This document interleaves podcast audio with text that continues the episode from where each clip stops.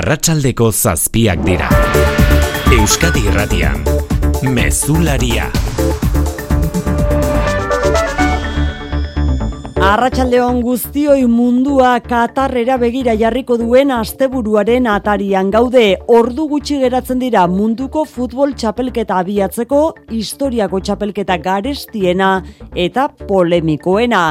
Futbolaren indarra aurre zaurre dugu ordu hauetan eskubide urraketa eta gizalegezko jokabidearekin Xabier Urteaga, azkena alkolaren inguruko erabakia dugu Arratsaldeon. Bai, Arratsaldeon FIFA jakitera eman zuen partiden aurreko hiru orduetan eta amaitu ostean ordu betez baimenduta egongo zela alkol salmenta, txapelketa asteko bi egunera Katarreko agintariek galarazi egin dute. Maitasun keinoak ere galarazita daude eta hogeita mar gradutik gora dituzten arren estadioetan inork ezingo duela estiko nahikoa kendu. Abiatzera duan txapleketarako ereiki diren azpiegituretan langilek izandako baldintzen salaketa ere ezaguna da, The Guardian egunkariak egindako ikerketaren arabera 6.000 langile dira azken urteetan Katarren gehienak migratzaileak. Horri lotuta Finlandiako egunkari garrantzitsuenak erabaki du ez duela kazetaririk bidaliko bertara kazetarientzako alokatuta zituzten apartamentuetan orain arte Afrikatik eta Asiatik iritsitako migratzaileak bizi ziren duela aste batzuk kaleratu egin zituzten txaple eta jarraitzera doazenei lekua egiteko. Kazetariek azkenean Finlandiatik jarraituko dute lehiaketa. Bertan dauden berri emaiek ere somatu dituzte da, gintarien errezeloak Danimarkako telebistarako zuzeneko konexio egiten ari zen kazetariari kargu nola hartu dioten mundu guztira zabaldu da. Alemaniako Kirolaren Konfederazio Olimpikoak bestalde ozitan jarri du txapelketaren egoitzak atarrizatea eta bere selekzioko jokalariek giza eskubidei buruz hitz egiteare baleko jo du. Txapelketa igandean hasiko da, FIFA ez du argitu oraindik hasierako ekitaldia nolakoa izango den, egunotan jakinda Rod Stewart, Dua Lupa eta Shakira abeslariek uko egin diotela parte hartzeko eskaintzari argi dago Katarren abiatzekoa den munduko txapelketak futbola zaratagoko osagaiak izango dituela. Asteburuko izketa gain nagusi izango da ezpairi gabe munduko futbol txapelketaren hori, baina gaurko egunak ere utzi dizkigu albiste gehiago Mikel Jartza Arratsaldeon. Arratsaldeon oiane. Soilik bai da bai legea aldatu edo botere judizialaren irizpideak zehaztu. Euskal Erakundeek bere alako konponbidea eskatu dute sexu erasotzaien kondenak murriztea eragiten ari den Espainiako legearen aurrean.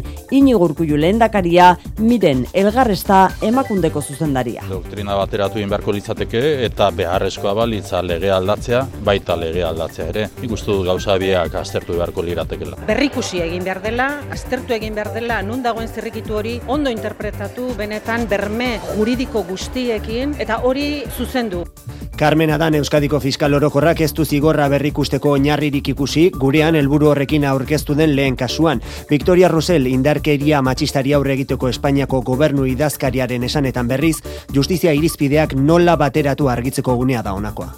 Nafarrako auzitegi nagusiak galdera egin dio konstituzionalari ea legezkoa den Nafarrako gobernuak diru laguntzak kentzea ikasleak sexuen arabera banatzen dituzten ikastetxeei. Bi familiak aurkezturiko elegitearen ondorio da erabaki horrek diskriminazioa ekar lezakela dioen autoa.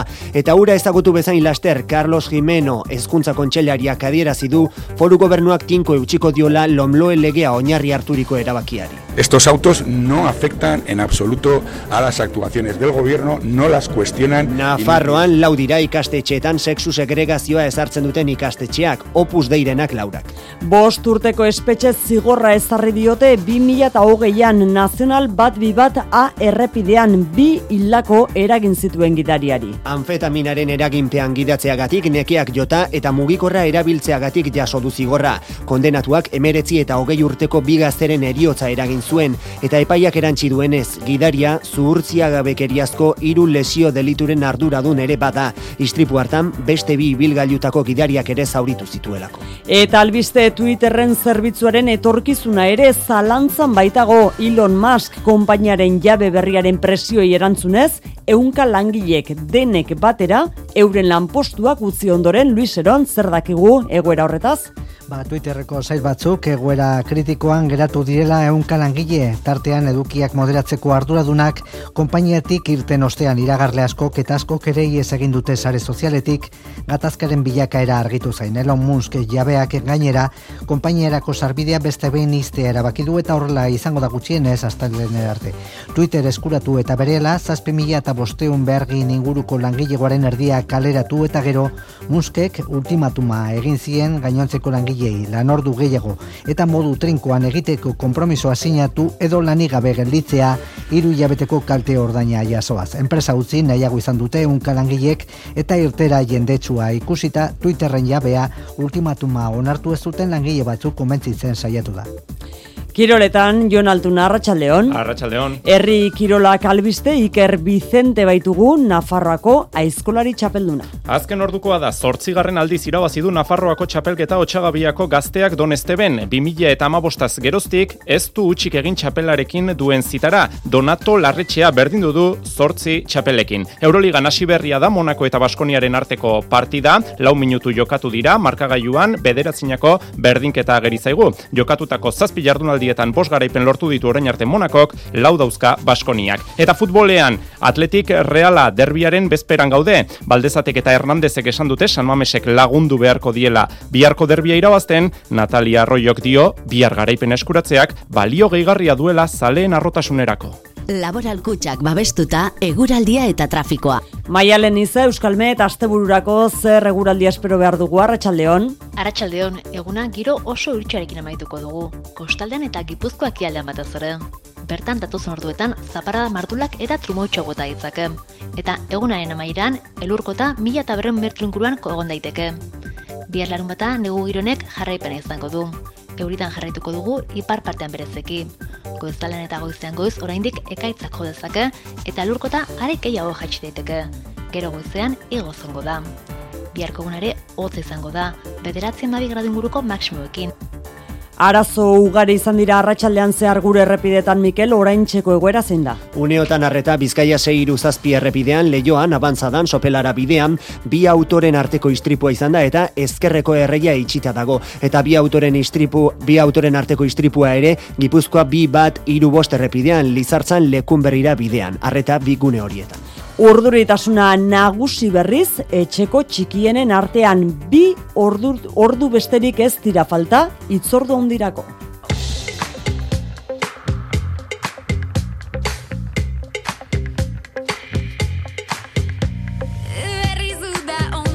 Guazen saio arrakastatxua bueltan da gaueko bederatzietan abiatuko da guazen bederatzi.0 telesaia EITB, ETB baten denboraldi berriak hainbat berrikuntza dakartza berarekin. Tartean, basakabiko zuzendari berria, gazteen artean irukide berri, eta jakina Euskarazko abestien bertsio berriak ere bai. Amaika ataletan gaurtik aurrera guazen ETB baten.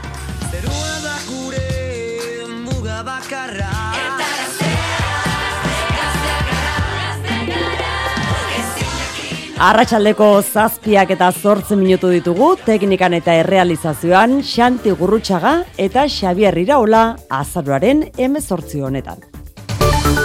Euskadi Irratian, Mezularia, Oiane Perez. Bere alako konponbidea galdegin dute Euskal Erakundeek gaur sexu erasotzaiei zigorrak murrizteko erabiltzen ari den sexu askatasunaren legearen aurrean. Soilik bai da bai deritzon lege hori aldatu, erdo botere judizialak irizpideak bateratu. Bata edo bestea premiaz egin beharraz mintzatu da lehen dakaria gorka peinagarikano. Inigo Urkullu lendakariak gaitzetsi egindu legea behin indarrean sartuta izaten ari den trataera. Premiaz bilatu behar zaio konponbidea praktika hauek gizarte osoak partekatzen duen helburuaren aurka doa zelako. E, doktrina bateratu inberko litzateke eta beharrezkoa balitza legea aldatzea, baita legea aldatzea ere ikustu gauza biak aztertu beharko liratekela. Eta bide beretik mintzatu da emakundeko zuzendari miren elgarresta ere, agerian geratu baita legeak zirrikituak dituela. Berrikusi egin behar dela, aztertu egin behar dela, nun dagoen zirrikitu hori ondo interpretatu, benetan berme juridiko guztiekin, eta hori e, zuzendu egin behar dela. Baina ez du iritzi bera Euskadiko fiskaltzak. Carmen Adanek jakinarazi du gurean aurkeztu den zigor berrikuspenaren lehenbiziko kasuan fiskaltzak ez duela horretarako oinarririk ikusi. Hay que ver en los casos concretos con las circunstancias y con la motivación que haya tenido el tribunal sobre el fallo a la hora de determinar la pena. Eta bide batez esan du kasu bat baino gehiago daudela egun eskuartean. Espainiako estatuan bestalde Victoria Rosell indarkeria matxistari aurre egiteko gobernu idazkariak legearen sustatzaileen nagusi izan denak uste du legea berrikusi baino hobe izango dela justizia arloak irizpideak nola bateratzen dituen ikustea. Bagai honetaz biktima batek asun kasasola nagore lafaje zenaren amak hitz egin du gaur ulerkaitza zaio, soilik bai da bai legearen inguruan sortu den arrakala. Y no sé por qué ha habido una grieta que no entiendo por qué que puedan salir las personas que estaban en la cárcel. Kasasolak adierazi duenez, biktimentzako mingarria da delitu horiengatik presoei presoei ezartzen zaizkien zigorrak arintzea edo horiek kartzelatik ateratzea. Legea begi honez ikusten badu ere, arazoa alik eta lasterren konpontzeko eskatu du. Nafarrako auzitegi nagusiak galdera egin dio auzitegi konstituzionalari. Ea legezkoa den Nafarrako gobernuak diru laguntzak kentzea ikasleak sexuen arabera banatzen dituzten ikastetxeei. Carlos Jimeno hezkuntza kontseilariak esan du, lomloe legean oinarrituta hartu zuen eraba, hartu zuela erabakia foru gobernuak eta hala jarraitu nahi duela aurrerantzean ere li erasoa arratsaldeon Arratsaldeon, bi familiak aurkeztutako elegitei erantzunez dio Nafarroko Justizia Auzitegi Nagusiak, ikasleak sexuen arabera bereizten dituzten ikastetxeak diru laguntzari gabe usteak haien kontrako diskriminazioa ekar dezakela eta konstituzionalari galdetu dio ea hori legezko ote den. Autoak ezagutu orduko Carlos Jimeno Hezkuntza Kontseilariak esan du, ez da ezer aldatzen, lomloe legeak dioena betetzen ari delako foru gobernua zorrot. Estos autos no afectan en absoluto a las actuaciones del gobierno, no las Nafarroan laudira, sexu segregazio ezartzen duten ikastetxeak, Mirabai Eselredin, Irabia Izaga, Opus Deirenak Laurak, diru laguntzak jasotzen jarraitze aldera hezkuntza departamentuarekin hitzartu zuten, progresiboki hasiko zirela neskak eta mutikoak ikasgela berean elkartzen. Aurtengo ikasturtean hala egin dute, lehen hezkuntzako lendabiziko eta bigarren mailetan, baina bi familieak epaitegietara jo zuten eta bi elegite hoiei erantzunez Nafarroko Justizia Auzitegi Nagusiak neurriaren legezkotasuna zalantzan jarri du eta egoera aztertu dezala eskatu dio Auzitegi Konstituzionalari. Bitartean polemika ez da oraindik baretu jaurlaritzak aurrekontuen negoziazioan PP Ciudadanosi bi urteko gelen kontzertazioa eskaini ondoren.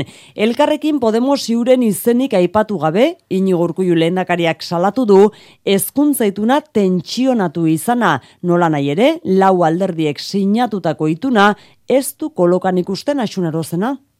Lehendakariak ez du ez ituna kolokan jartzen, itunean jasotakoan guztiz errespetatzen delako dio inigu urkuluk eta akordio horretan tentsioa areagotzeko dagoen saiakera salatu du. Ez, gure ustez ez. Beste batzuka jakin barko dute, zer dela eta hau a, tentsiorako e, erabilia den astero, astero, ez da atzokoa bakarrik, astero, astero, jakin da oinarrizko akordio hori bete-betean jarraituko dugula eta hori dela azken batean legea asmo aurregarentzako oinarria. Baina polemikak bizirik jarraitzen du eta bi urteko gelen konzertazioa PP Ciudadanosi eskaintza egiteak ez du balio izan jaularitza eta PP Ciudadanos gerturatzeko. Jaularitzak ez duela leial jokatu, salatu du Laura Garridok eta ez dela serioa lendik jasota dagoena orain negoziazio mailan jartzea. Ez da serioa, ez? Uste dugu eskaintza bat egiten denean, sinesgarritasunik eta gardentasunarekin jokatu behar dela. Eta zerbait presupuestoan eta aurrekontuan agertzen bada, gauza hori eskaintzea uste dugula ez dela e, serioa. Testu inguru honetan elkartuko da hezkuntza itunaren jarraipenerako batzordea, helburua da argitu beharrekoa argitu eta egoera bideratzea. Aurrekontuen negoziazioari dagokionez berriz, datorren aste arterako deitu ditu Pedro Azpiazu Ogasun eta Ekonomia Sailburuak, EH Bildu, Elkarrekin Podemos eta PP Ciudadanos taldea bilera banatan oposizioko alderdien erantzunak jaso alizateko. EH Bilduk eta Elkarrekin Podemosek adierazita dute urruti ikusten dutela akordioa. Gaur PP Ciudadanosek jakinarazi du ez dutela nahikotzat jotzen dirutan egindako eskaintza, ez da datorren urtean fiskalitateaz hitz egiteko azpiazuk adierazitako konpromisoa ere. Bada beste modu bat erretirorako aurrezteko. Azalpen argi ezan bardu. Etorkizuna nola planifikatu ondo uler dezazun. Dena azaltzen dizu norbaitek soilik lagun diezazuke erretirorako aurrezten. Gure gestoreek adibidez, laboralkutsaren biziaro aurreikuspen planak. Azaldu, ulertu, erabaki. Laboralkutxa, bada beste modu bat. Movernos. ¿Cuándo hemos dejado de hacerlo? Beti bide berriak aurkitzeko balio du teknologiak. Hemen dira berrirokiaren amarregunak. Azaroaren amarretik hogeita batera, zein urrun joan zaitezkeen deskubritzeko. Kia, movement that inspires. Etorri orain nobo karrera, Kiaren konzesionario ofiziala gipuzkoan, oi hartzungo lintzirin industrialdean eta olaberriako inausti industrialdean. Zure garbigailuak zer pentsatzen duen entzuna ahal izango bazenu, honelako zerbait izango litzateke. Bira, bira, bira, bira, bira. Berari ez dio ardura zenbat energia erabiltzen duen. Zuri ordea bai. Horregatik Total Energiesen preziona ematen dizugu eta euneko amarreko deskontua gasa ere kontratatzen baduzu. Kontsultatu baldintzak totalenergies.es webgunean. Bruselara jo behar dugu jarraia Nord Stream gas odiaren inguruko azkenak izpide Nord Stream gasbideetan lehergailuen trazak aurkitu dituztela hori baiestatu du Suediako fiskaltzak. Sabotajearen hipotesia beraz berretxita geratu da gaur. Balizgo egiletzaren inguruan ez dute daturik eman ordea, egilea aurkitu arte ikertzen jarraitzeko eskatu du Kremlinak Brusela Amaia Portugal. Itxaso Baltikoan lau isuriak agertu ziren tokietan hainbat objektu bildu zituzten eta horietan lehergailuen aztarnak aurkitu dituztela azaldu du Suediako fiskaltzak. Ikertzen jarraituko dute, baina prozesua konplexua dela diote eta ez dute ziurtatu egiletzaren susmorik aurkitu ote dezaketen. Hasiera hasieratik alde guztiek egin dute sabotajearen hipotesiaren alde. Kremlinetik diote Suediak egindako iragarpena bat datorrela euren peskizekin eta ikerketarekin aurrera egiteko eskatu dute egiletza argitzea oso garrantzitsua dela. Errusiako defentsa ministerioak erresuma batuari leporatu zion ekintza joan den hilean, Londresek bere alaukatu zuen hori. Ez Europar batasunean ez estatu batuetan ez dira inoren kontra akusazio formalik egiten ausartu orain arte, naiz eta Errusiaren kontrako susmoak zabaltzen utzi dituzten. Ukrainako gerran azkena berriz Errusiak salatu duena indar Ukrainarrek buruan tiro eginda esekutatu egin dituztela amar soldadu Errusiar. Errusiako defentsa ministroaren esanetan lehen ere horrelakoak gertatu dira eta kasua nazio batuen erakundera, Europako kontseiura eta beste erakunde batzuetara eramango dute Xavier. Errusiako defentsa ministroaren esanetan hilketa basatiak izan dira Kiebek egindako gerra krimenen beste adibide bat gaineratu dute lehen ere Kieben babesarekin eta Ukrainaren aldeko mendebaldeko herrialden ezjakintasunarekin horrelakoak izan direla esan du Errusiak. Ukrainako presidenteak eta bera babesten dutenek torturatutako eta ereildako preso bakoitzagatik erantzun beharko dute Errusiak hala esan du hilketen inguruko informazioa nazio batuen erakundeari, Europako batzordeari, Amnistia Internazionalari eta beste erakunde batzuei igorriko die Moskuk. Testu inguru honetan Erdogan Turkiako presidenteak deia egin die Zelenskiri eta Putini biei eskatu die gerra amaitzeko ahal egin diplomatikoari bultzada emateko. Egipton COP hogeita zazpi klimaren goibilera bihar arte luzatu dute azken orduko akordio baten bila. Gai garrantzitsuetan oraindik jarrerak nahi baino urrutiago daudela aitortu du Egiptoko presidenteak azken orduotan mugimendua Europar batasunak egin du garapen bidean diren herriek eskatzen duten funtsari atea zabaltzeko pres dagoela iragarriz mertxetxe berria.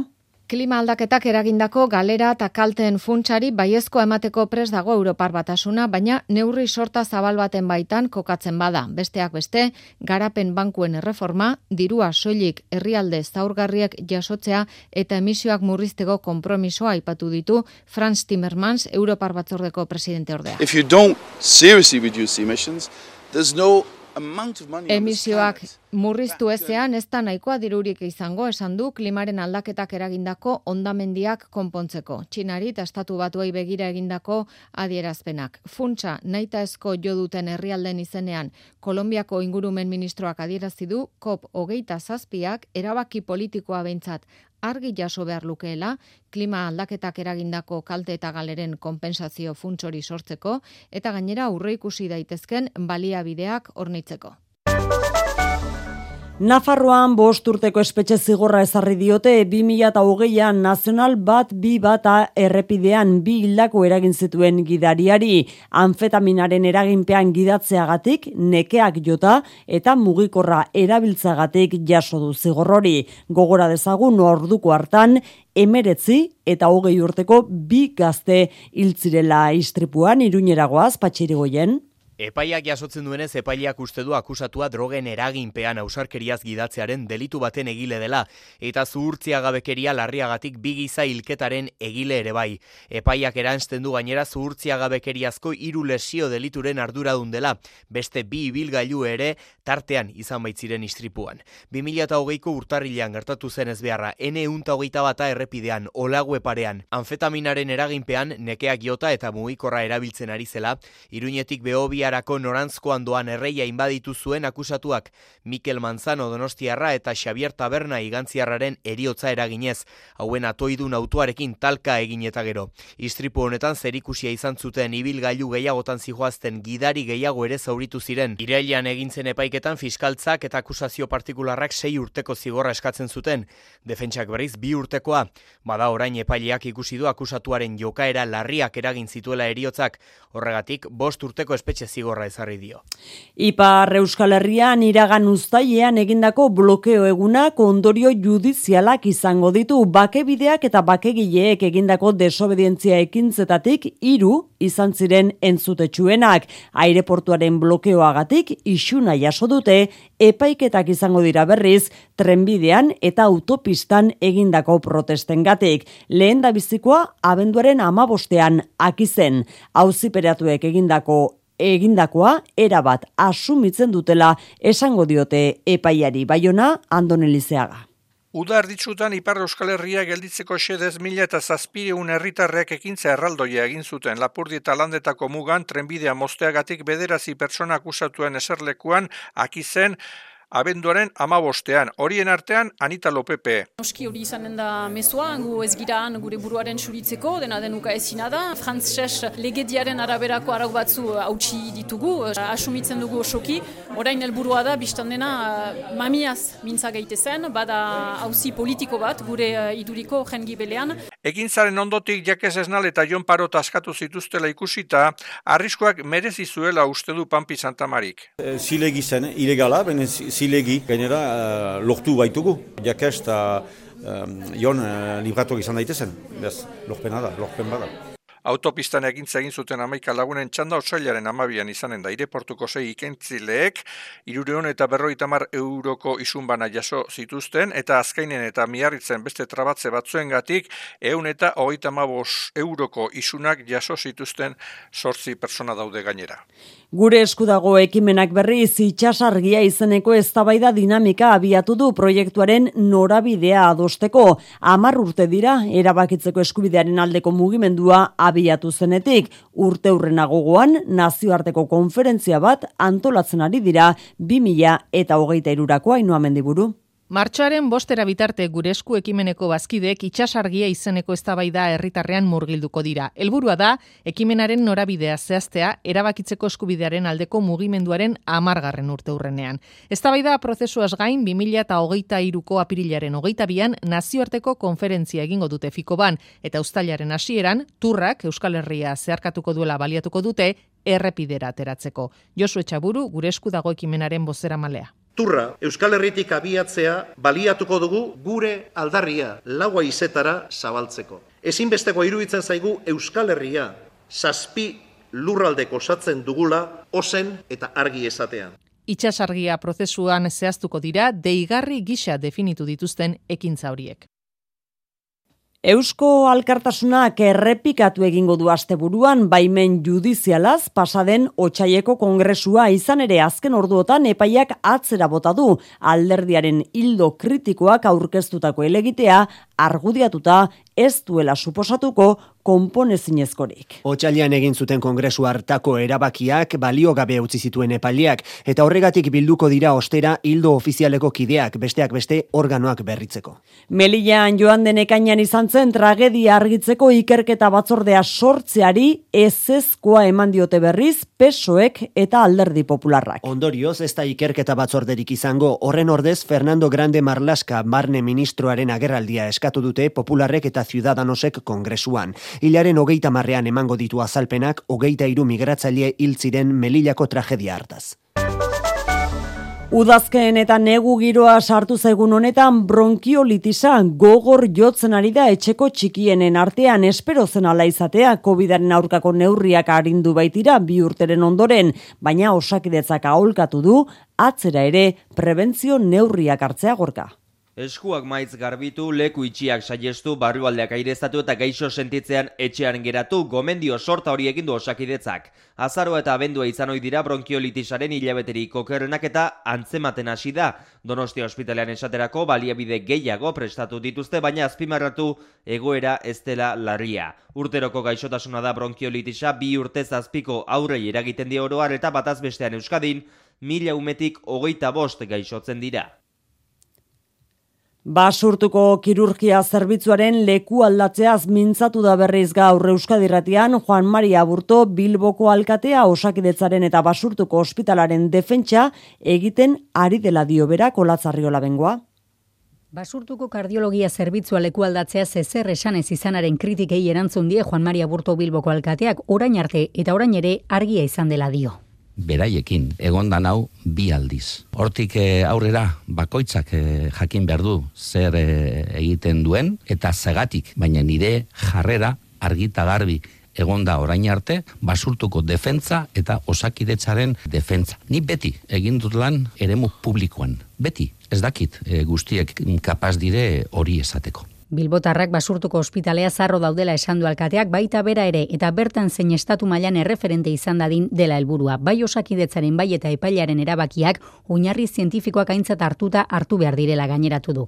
Bien bitartean epailaren erabakiaren ondoren aldarte hobearekin izan bada ere berrizatera dira kalera kirurgia zerbitzuaren defentsan basurtuko ospitaleko langileak dagoen bezala hobeto dagoela erakusten jarraituko dutela diote. Gasteizen zeresana ematen jarraitzen du zabalganaraino zabalduko den tranbiaren proiektuak izan ere udalean jeltzal eta sozialisten arteko desadostasuna agerian geratu da beste behin. Pesek izan ezik gainontzeko alderdi guztiek babestu dute garraio saiarekin lehen bailen batzartzea zabalganako tranbiaren proiektua argitzeko iratibarrena. EAJ-EH Bildu elkarrekin gazteiz eta alderdi popularraren arabera lau puntu argitu behar dira bailen Eusko Jaurlaritzako garraio saiarekin Oskar Fernandez elkarrekin Rozio Bitero EH Bildu. Herritarrek marizi dute aurrera egiteko jarrerak hurbiltzea. Kotxetegiak aretza baletan eskokatzea. Lobaina eta San Martin inguruan zor daitezkeen ondorioak modu zahatzagoan aztertzea. Zabalganako tranbia undizeraino zabaltzea gutxienez Mercedes-Benz fabrika igaro arte. Azken puntu horretan daude desadostasunak alderdi sozialistarekin uste dute tranbia jundizeraino iristeak zabalganako tranbiaren zabaltzea atzeratu egingo lukeela eta gaur gaurkoz sozialisten ustez hori onartezina da proiektuak lehentasuna baitu Marian Gutiarrez. Esto sí supone un retraso para el tranvía a Zabalgana. ¿Por qué? Porque no está estudiado. Gainontzeko alderdiek ordea argi dute gauza batek ez duela besteak entzen jundizeko azterketa lanak egin bitartean posible ikusten dute zabalganan lanean astea, jaurlaritzaren garraio saiarekin aliketa azkarren biltzea espero dute. Arratxaldeko zazpiak eta hogeita zortzi minutu, hitze zekiteko garaia dela aldarrikatuz lehen orduak egin ditu Euskaraldiak. Euskaldunaren kupo Eta gazteizen maialen arratibe lankide aritu da Euskaraldiaren lehen orduei neurria hartzen konta iguzu, ze giro topatu duzu maialen. Ba, tantaka baina egunak aurrera ginala ikusi ditugu gazteizko kaleetan Euskarari gombita egiten dioten txapa gehiago herritarren paparretan. Kostatzen ari zaio lertzea, hizkuntzaren arnasaldi izan nahi duen ekimenari arabako hiriburuan behintzat, ere, nabaritu duguna izan da gogoa. Niretzat Euskaldi urte osokoa esaten dela. Ez ez doko gutxaparik, baina bueno, ba, Euskaraz egunero egiten dugunez. Nik eh, badaukat hau bizi naiz. Eskatute bai, kote bai, enazko mila. Ba, nire bilankide belarri prest izango dira, baina bueno, hemen egia esan gehienak hau bizi izango garela. Herritarrak soilik ez gizarte eragie eta erakundeak ere batuko zaizki Euskaraldiari datozen egunotan eta esaterako hasierarekin bate egin du Eusko Legebiltzarrak eskuin muturra ez gainontzeko indar politikoen babesarekin. Eta hala hitz eman dute ekimenak sortzen duen ilusiotik arago ahalegina egingo dutela norkalduen neurrian askotan gazteleraren itzalpean gelditzen den euskara lehen esteko entzun, bingen zupiria kultura sailburua. Bereziki, amagostagun hauetan, alegin bat egitea, alik eta tokeri gehienetan eta aukerari gehienetan euskara hitz egiteko. Txapa jantzita edo gabe euskara hau belarrietan hartzeko eta aurrera aurratsak emateko aukera dakar euskaraldiak. Amalau egun geratzen dira Euskara zaritzeko Euskaraldian.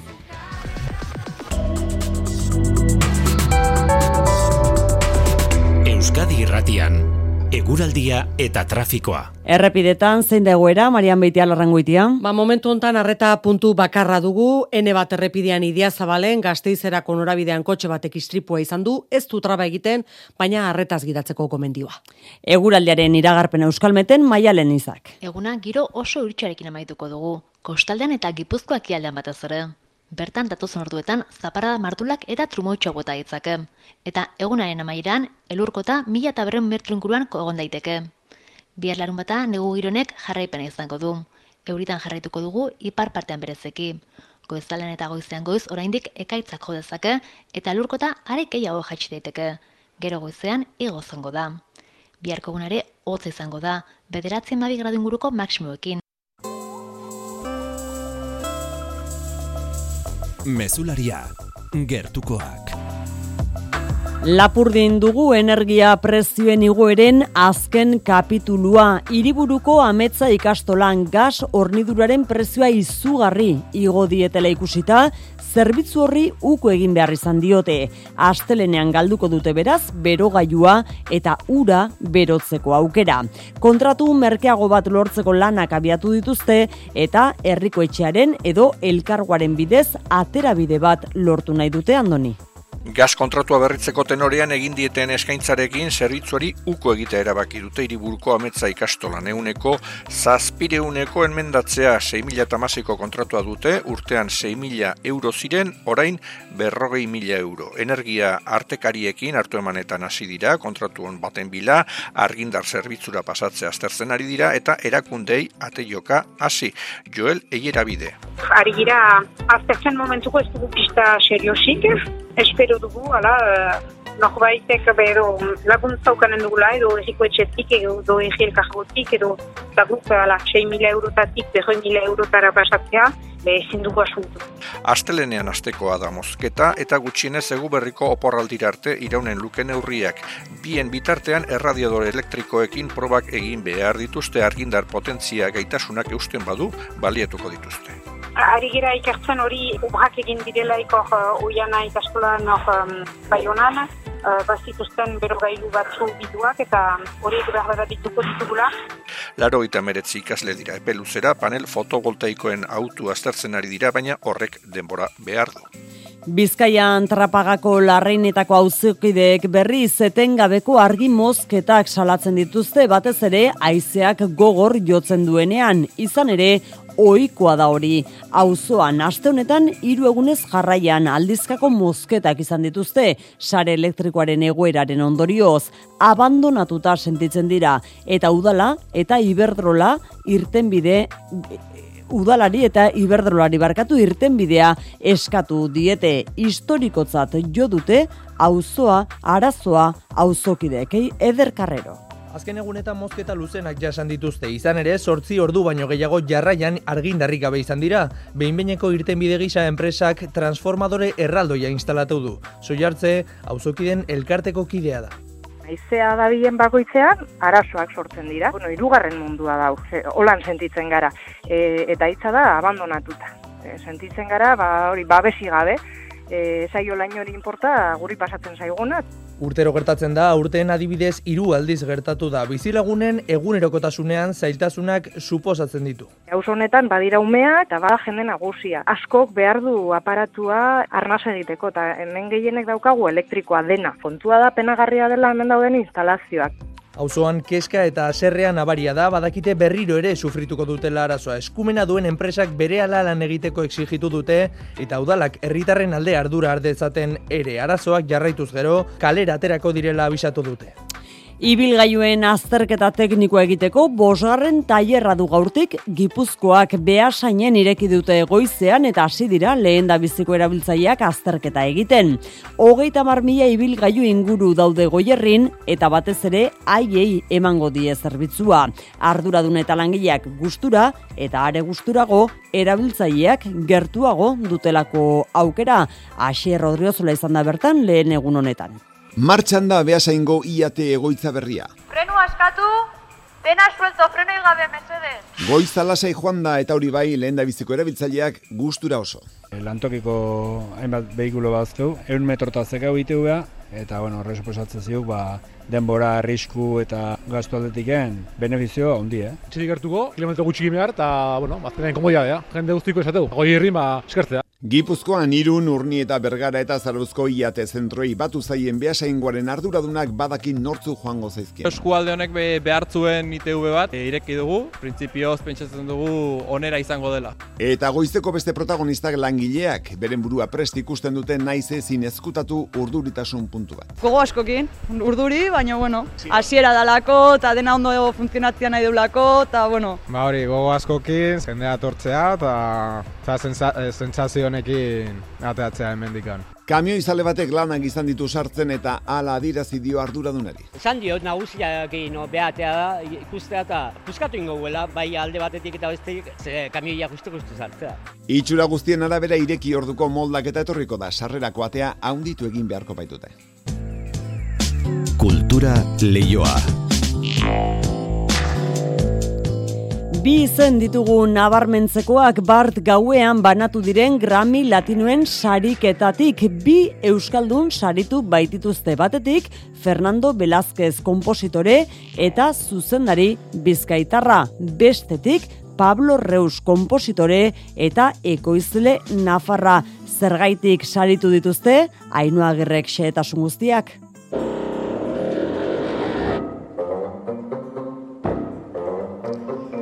Las Vegas iriko kasino batean banatu dira bart Grammy Latino sariak. Jorge Drexler musikari uruguaitarra nagusitu da, hogeita irugarren edizionetan. Guztira, zazpi sari lortu ditu. Tartean, urteko kanta onenaren saria, tokartea bestiaren gatik, eta moldaketa onenaren saria, Fernando Velázquez komposatzaileak moldatu duen, El Plan Maestro abestiaren gatik. Bizkaiterrak ezin izan zuen Las Vegasera joan, baina nola ez, pozik hartu du albistea.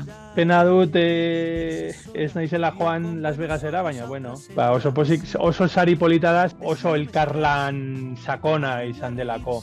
E, orkestarekin eta eta gero Jorge Drexlerekin eta produkzio guztiarekin.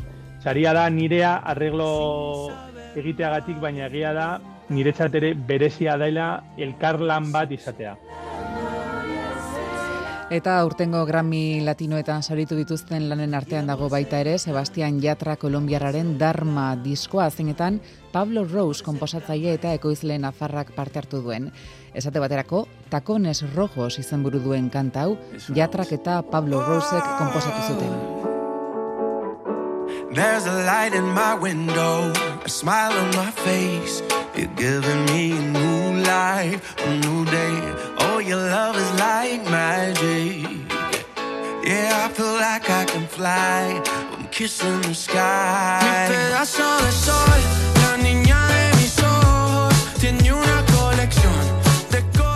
Hori Grammy Latinoen sari banaketan, ordu honetan berriz, martxan astear da, zinebiren itxiera gala palmas, palmaresaren arira Kolombiar zinemaren arrakasta izango da edizionek izango duen ari orokorra sari nagusiak, laburren sari nagusia barne, herrialde ego Amerikarrekoak baitira ikerzabala. Film laburren nazioarteko lehiaketari dagokionean animazio lan bat zuertatu da garailea Angela Restrepo eta Carlos Belandiaren Todas mis cicatrices se desvanecen en el viento. Vanessa Fernández, sinebiko zuzendaria. Kasu honetan oso autobiografikoa da, bere familian oinarritutako animazio oso berezia. Ez nuke esango ere esperimentala denik, baina bai kontatzen duen historia oso unkigarria da, gainera Kolombiako kontestu, testunguru politiko, sozial horretan. Lehen lanen luze metraien alorrean beste kolombiar lan bat gailendu da, Teo Montoyaren anel irurogeita bederatzi lanean egitura poetikoa eta hibridazio sortzailea nabarmendu dira alde batetik bada Kolombiaren historia, baina horri gehituta ere autobiografia ere bertan da. Eta bai aldarrikatzen duena da LGTBI komunitateak zenbat lan egin behar den Kolombian, benetako berdintasuna lortzeko. Eta Euskal Zinemaren sari nagusia Elias Kerejeta zine eskolako ikasle den Carla Txerntsevich Kroasiarraren Wild Flowers gaiendura. Begoña Bikario epaimaiko kidea izan da. Esplorazio ausarta eta zintzoa irudu zaigulako, memoriaren euskortazuna baliatuz, oroipenen gain jartzen diren geruzak erakusten dituelako, Sari nagusi hauek eta atalka zailkatzen diren beste sariak ere gaur arratzaldeko itxiera galan emango dira. Bertan jasoko du baita ere Albert Serra Susanderi Kataluniarrak bere Mikeldi saria. Zortziak hogei gutxi ditugu eta hementxe dugu Jon Altuna bere kirol albistekin gaurkoan Jon Nafarroko aizkolari txapeldunari izena jarrita. Iker Vicente da, Nafarroko aizkolari txapelduna.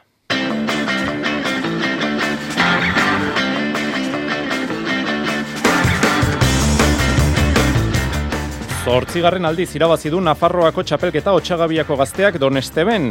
2000 eta amabostaz geroztik, ez du utxik egin txapelarekin duen zitara. Donato Larretxea berdin du zortzi txapelekin.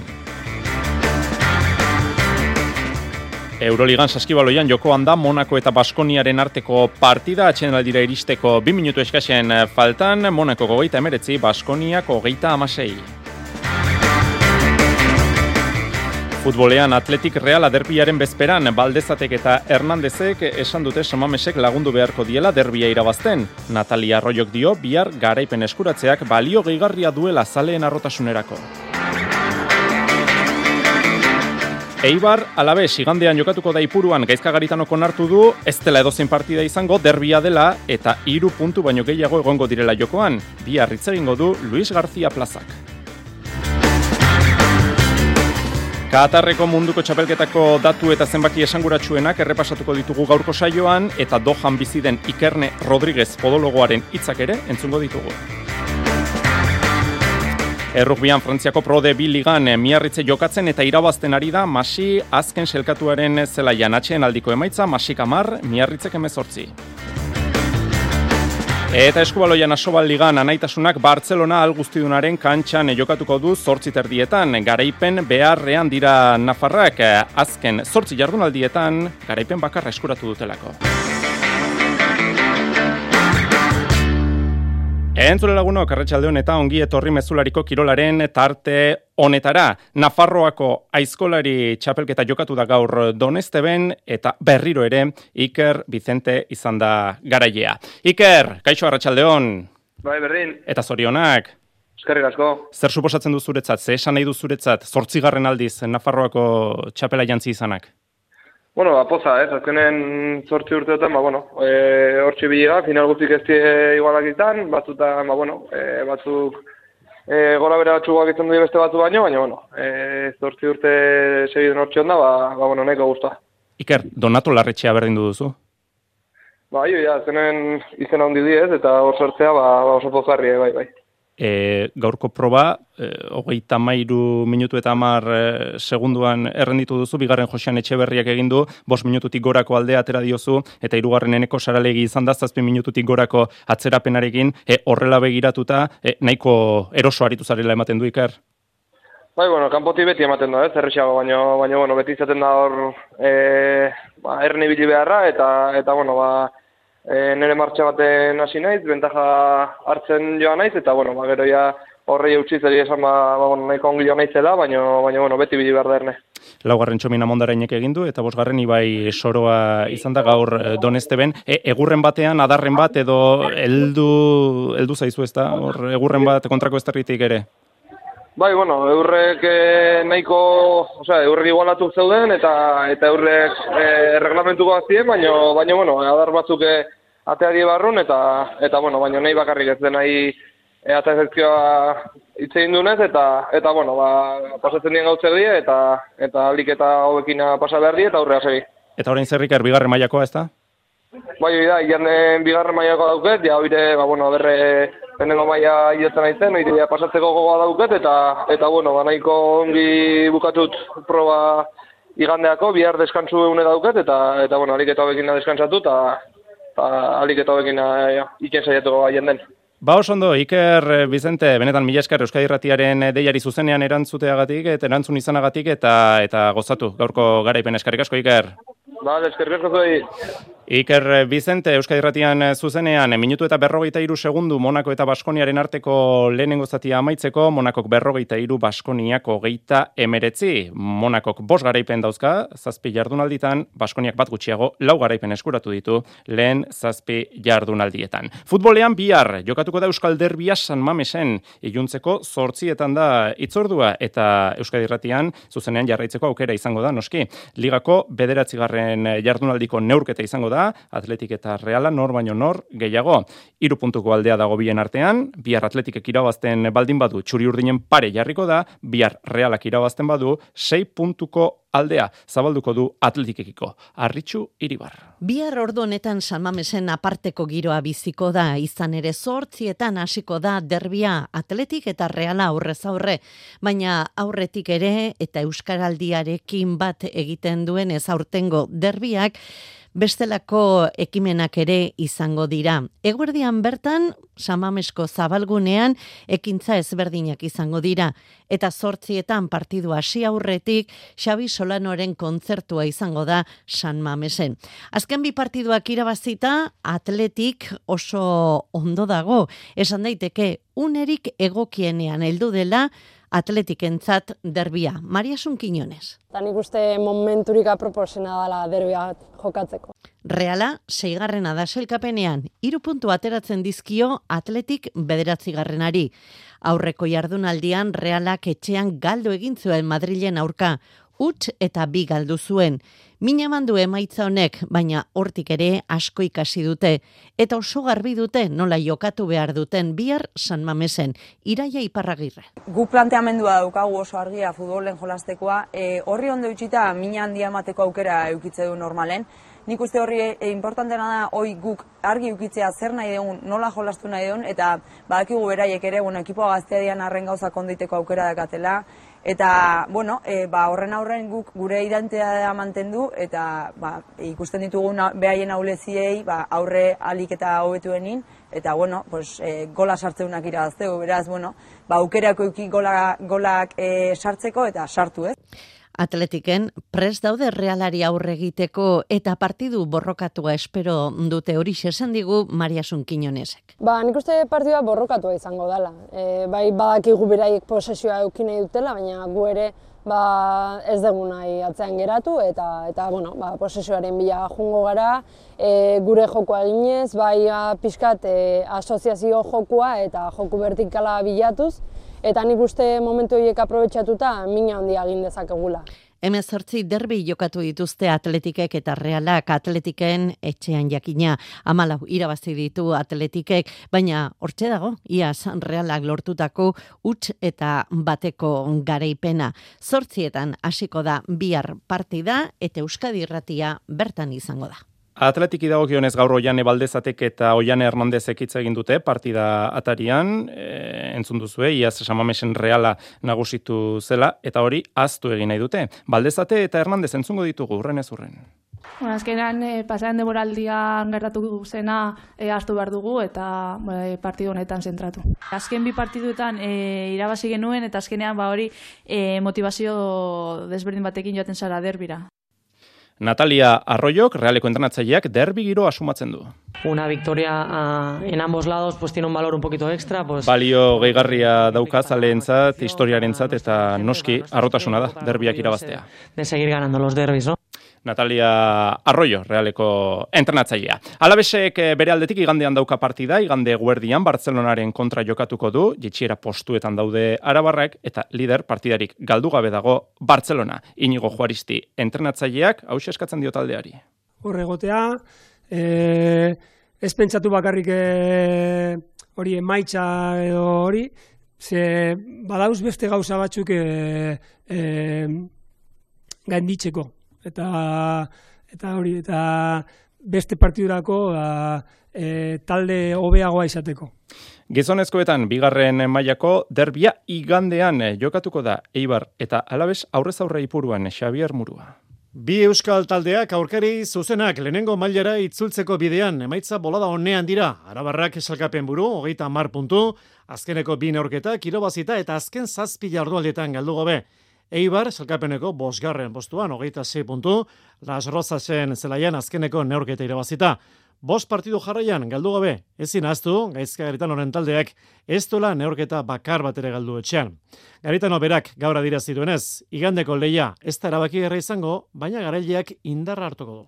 Ez da erabaki horra, ba, ba, denboraldi guztiak geratzen dalako aurretik, baina egia da, ba, izan daitekela ba, partidu bat, ba, irabazten duenak ba, indarra handia hartu dezakela, eta kontrakoa galtzen duena erentzat, ez da. Derio kontranatzaileak alabesi buruzko iritzia eman dugu.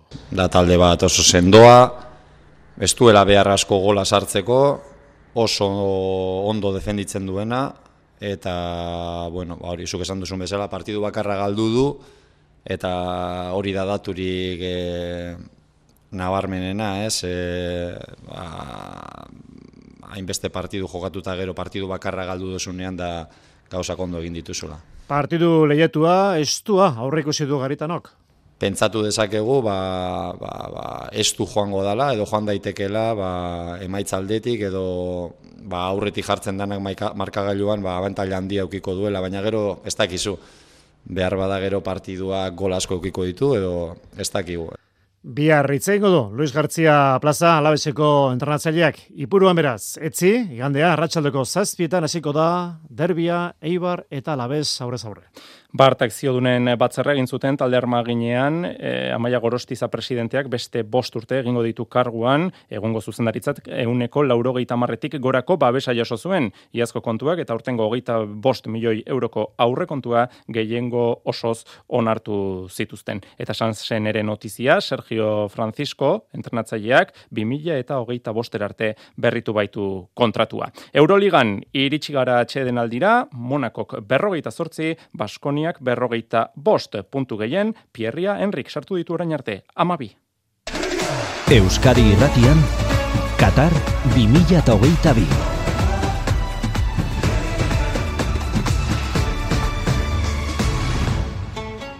Etzi hasiko da munduko txapelketa Qatar eta Ekuadorren arteko neurketarekin. Polemika iturri izan da munduko txapelketa hau eta datu esanguratsuenak, bitxienak, deigarrienak bilduta. Hemen daukagu garazi karrera. Garazi, kaixo, arratsaldeon konta eguzu. Arratxaldeon, Jon, baizuk esan bezala, ekialde urbileko emirerri eta estatu burujabea turisten goze da munduaren aurrean zintzoki agertzeko. Baina egiak ez ditu bibide, edo nola ere partida astear da. Beste beste konturen artean lenda biziko aldien mundial gisa ere ezaguna eginda urtengoa esanguratsuena emakumen partaidetza. Estreinakoz futboleko gizonen munduko kopan, hogeita masei epaietatik hiru emakumezkoak dira. Hots arbitroen euneko bederatzia emakumezkoa izango da.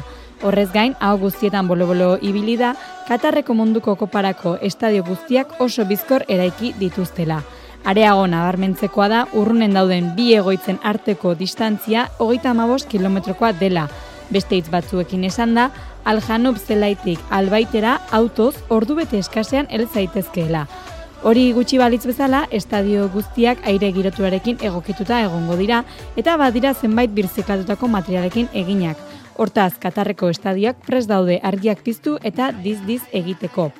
Baina distira guztiak ez dira urre, esaterako epaien berrikuntza arrotza gerta dakiguke Katarren gertatzen diren eskubide urraketak direla eta emakumeen eskubide urritzak nahiko ez eta homosexuala izateagatik kartzela zigorrak ere ezartzen dituzte eta langileak ere ez dira salbu espen. Bangladesetik, Keniatik, Indiatik, Nepaletik edota Filipinetatik joandako langile atzerritarrek pasaportea kendu zietela salatu dute. Hori gutxiez eta temperatura altuekin ez ezik lanaldin amaigabeak egitera behartu dituztela ere esan dute. Langileen segurtasuna arriskoan jarri da unne oro eta horrek langile ugari hil ditu, zehazki 6.000 eta bosteun. Ezin aipatu gabe utzi amaitzeko, aurreneko txapelketa neguan jokatuko dela udan beroagatik ezinezkoa zatekelako.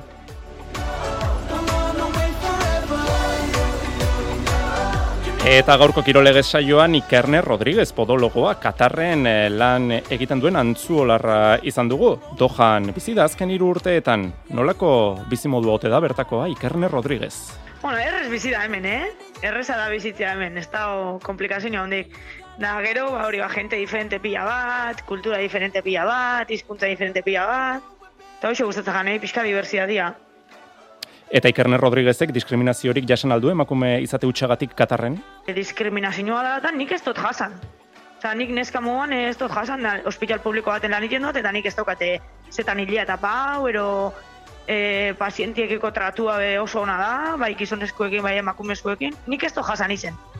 Ikerne Rodríguezek esan du futbol zelaiak eraikitzen bakarrik ez, bestelako eraikinak egiten ere milaka langile zendu direla, aspaldiko kontua dela. A ber, dano, daki hori pasa izen dara, baina ez da oingo gauzia, ez da bakarrik ez da isotan pasa izen, urtiak atzea da hori. Baina ez da entzuten hemen e, ez e, hola gauza bat egunero entzuten dana e, ba, e, aldizkarietan, ero ez du entzutenik, jaso itxuten notiziana kanpotik izen die. Qatar Ecuador hasiko da, padartidarekin hasiko da munduko txapelketa igandean Euskal Herrian arratsaldeko bostak direnean. Erremontean, azpeitiko torneoko irugarren eta azken jardunaldia, gaueko amarretan hasiko da, izarraitz pilotalekuan, Xavier Muruak ditu xeetasunak. Bi neurketa, lehenek zeberio bigarrena eta saldia, zuterga eta gire zabalaren kontra, eta ondoren, matxin, irugarrena eta otano, jabaleraren eta jonen kontra. Hiru bikotek dute finalerako salkatzeko aukera, Zeberio eta Saldias hauek salkatzeko aukerarik gabe daude, jokatutako bi partiduak egalduta. Gaurko beren aurkariak utergak eta gire zabalak finalea sartzeko gaurko irabazteaz gain, beste neurketan matxinek eta otanok galtzea behar dute. Hauek matxinek eta otanok finalean izateko irabazi behar dute jabalera eta jonen kontra. Eta jabalera jon bikoak nahikoa du gaur hogeita amaika tanto egitea finalerako salkatzeko. Jabalera eta jon dira, ligaizkiako bi norketak, irabazetako bakarrak, jon etxeberria zelaria azpitierrak, gaur leia estu espero du. Txapeketan ziren ikusten ditune, zilei bole pareja konpensagoena, edo gogor ez? Eta, bueno, ala ikusi da, bedek eh, aurreko bi partidu oso, oso ona egitizta, eta, eta nik uste gaur eh, antzeko, antzeko joku ikusi goala. Azpeitiko erremonte torneoak, hogeita bigarren edizio du aurtengoa, pilotariek eskertzen duten lehiaketa da. Utsako, ba, bueno, azpeitiarrak izen da, eta astero astero bertan entrenauta eta eta etxi jokatu da, bueno, beti da berezia. Eta aldorratik da, bueno, eskerre eman beste gaiz azpeitiko udalai, eta, bueno, beste urte asko jarri izala olaxe antolatzen txapeketa. Urrengo estiralean gaur sortzi, jokatuko dira, finala, eta irugarren eta laguarren postuak erabakitzeko partidua. Eta frontoietatik atera gabe, palan ere badaukagu zer kontatua, Jose Maria Paulaza. Kutxabank Pala Ligan zeigarren jardunaldiko bi partida zazpi terrietan hasita behar dute. Gaubeka Alkorta Nekol del Rio Bikoteak aurrez aurre astekoak ziren. Oier Alkorta hasira gogorraz mintzo zaigu. Bos partia jokatu bakarra dute irabazita berak eta gaubeka. Bai, bai, bueno, hasira eh, lehenengo lau partidutan ez genuen gune genitun emaitza duki. Oina azkenen guen aurreko azkin hori. Azkeni lortu genuen nahi genuen e, irabazte hori. Eta hori, oin, ba, segin behar irabazten, ba, guk nahi deun lehenko irupostu horiek hartzeko. Palista importanteak daude kuadroan noski Fusto, Nekol, aurrelariak aipatzen ditugu askotan Esteban Gaubeka bera, bueno, ba, Gaubekarekin ari da alkorta eta hori zeinen aberazgarria gertatzen ari den azpimarratu dik. Bai, bai, bai, bueno, nik txitsi hori ez, beti referente Esteban Gaueka, Pablo Fusto, Nicole, da hori, e, ni hau egin hasi nahi zenen pixket hasieran imponi bite ez? Ba, beti txikitatik segi bituten palistakin, ba, frontoien egotie, eta behakin jolazti txapelketa bat, niretzako ikaragarri da, eta hori, e, ni uste asko hain ikasten, eta asko izatela nahi irakusten gaueka eta alde hortatik oso guztua. Horiek dira lehen partiako protagonistak, gero etorreko da bigarrena, Ibarguren eta Urrutia, Maldonado eta Ibei Perezen kontra. Bos bikote dira, baina lehen da biziko irurek izango dute final erditarako aukera. Momentuz, lau garaipenekin fustu eta gordon, iruna dituzte Maldonado, Ibai eta Nekol del Rio bikoteek. Saskibaloian Kadilaseu, Lointek Gernika Bizkaia eta Ideka Euskotren Zaragoza izango dira biharko partidak. Ligako zortzigarren jardunaldiko bi partidak arratsaldeko seietan hasiko dira. Gernika laugarren dago selkapenean, Ideka berriz bosgarren. Itzi arraristi muño Lointekeko jokalaria da. Ba, nire ustez oso garrantzitsua da ba hori ba erreginaren e, kopan e, pentsatzen. Eta bueno, ere ba hori ba sentsazio honekin e, joateko ba selekzio selekzio partiduen aldi aldi aldirako. Euroligan gogoratu atxeen aldian daukagula Monako eta Baskoniaren artekoa, iru puntugatik galtzen ari da talde arabarra. Monakok berrogeita zortzi, Baskoniak berrogeita bost, eta beste partida bat diokoan daukagu, kasu honetan errugbian, Prodebi ligan, Masi azken selkatuaren kantxan, miarritze jokatzen eta irabazten ari da, Masik amar, miarritzek emezortzi, berrogeita laugarren minutuan. Beranduago, ordu erdi eskaiz barru, hasiko da, naitasuna eta Bartzelonaren artekoa, ligan jokatutako azken zortzi partidetatik bakarra irabazi du talde Nafarrak eta egia esan gaurkoa ere benetan eh, zaila izango du. Hau seguraletik kontatzeko genuena, besterik ez, ondo izan, agur.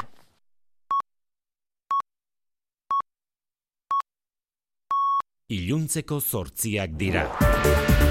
Euskadi Irratiko Informazio Zerbitzuak. Albisteak. Arratxaldeon berriz ere guztioi geroz eta gehiago dira zalantzak ordu zordu Twitterren etorkizunaz eunka langilek utzi dituzte euren lanpostuak denek batera Elon Musk konpainiaren jabe berriaren presioei erantzunez Mikel Jartza eta boikotaren beldur itxita daude ordu honetan egoitza nagusiaren ateak nola dago egoera? Ba Twitterreko sail batzuk egoera kritikoan geratu dira, besteak beste akats informatikoak konpontzeko ingeniari edukiak moderatzeko arduradun eta iragarlean dana konpainiatik irten ostean. Erabiltzaileak tartean nazioarteko ordezkari publikoak ere hasi dira beste sare sozialetara aldatuko direla iragartzen. Lanaldi luzei eta muturreko konpromisoari baietzesan edo lanik gabe geratu eta hiru hilabeteko kalte ordaina jaso jaso. Ultimatum hori egin zien maskek konpainiako langilei eta espero baino ezezko gehiago jaso ondotik Twittereko jabeak egoitza nagusiko sarbidea itxi du asteleen erabitartean. Gainerakoan soilik bai da bai legea izpide gaurkoan ere lege hori aldatu edo botere judizialaren irizpideak zehaztu. Euskal erakundeek bere alako konponbide askatu dute sexu erasotzaien kondenak murriztea eragiten ari den Espainiako legearen aurrean.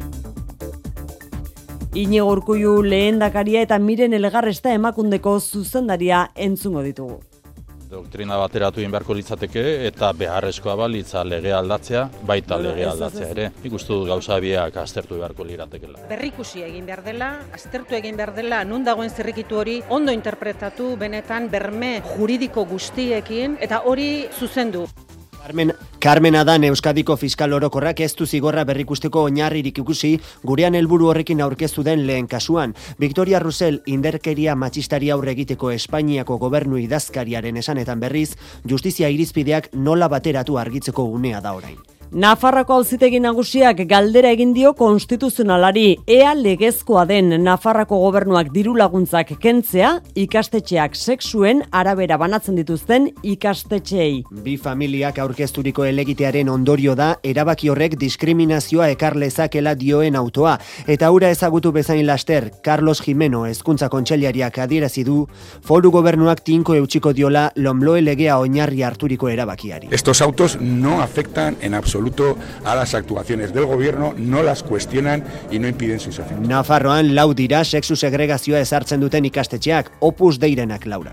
Bost urteko espetxe zigorra ezarri diote 2008an nazional bat bibat A errepidean bi hildako eragin zituen gidariari. Anfetaminaren eraginpean gidatzeagatik nekeak jota eta mugikorra erabiltzeagatik jaso du zigorra. Kondenatuak emeretzi eta hogei urteko bi gazteren eriotza eragin zuen eta epaiak erantzi duenez, gidaria gidariaia zuhurgabeziazko hiru lesio delituren arduradun ere bada, istripu hartan beste bi ibilgailutako gidariak ere zauritu zituelako. Nord Stream gazbideetan lehergailuen trazak aurkitu dituztela baiestatu du Suediako fiskaltzak sabotajearen hipotesia beraz berretxita geratu da gaur. Iralian agertu ziren bi odiak zulatuta, itxaso baltikoan gas isuria eraginez. Sabotaje larria ebatzi du Suediak balizko egel, egilera, egilitzaren inguruan ez dute daturik eman ordea. Egilea aurkitu arte ikertzen jarraitzeko eskatu du Kremlinak. Errepidetan, Mikel, nola dago egoera? Arazorik ez uneotan segurtasun sailetik adirazi diguten. Eguraldiari dagokionez berriz, girona asia eta ezea iragarri du Euskalmetek astebururako. Eguna giro oso urtsarekin amaituko dugu, kostaldean eta gipuzkoak ialdean batez ere. Bertan datozen orduetan zaparada mardulak eta trumoitxo bota ditzake. Eta egunaren amairan, elurkota mila eta berren inguruan kogon daiteke. Bihar larun bata negu gironek jarraipena izango du. Euritan jarraituko dugu ipar partean berezeki. Goiztalen eta goizean goiz oraindik ekaitzak jo dezake eta elurkota are gehiago jaitsi daiteke. Gero goizean igo zango da. Biharko egunare hotz izango da, bederatzen babi gradu inguruko maksimoekin. Arratxaldeko zortziak eta lau minutu dira, amaitu dugu honekin, aste honetako mezularia ere, albiste gehiago oi bezala, hor duro, Euskadirratian, asteburu on guztioi. EITB Zure komunikazio taldea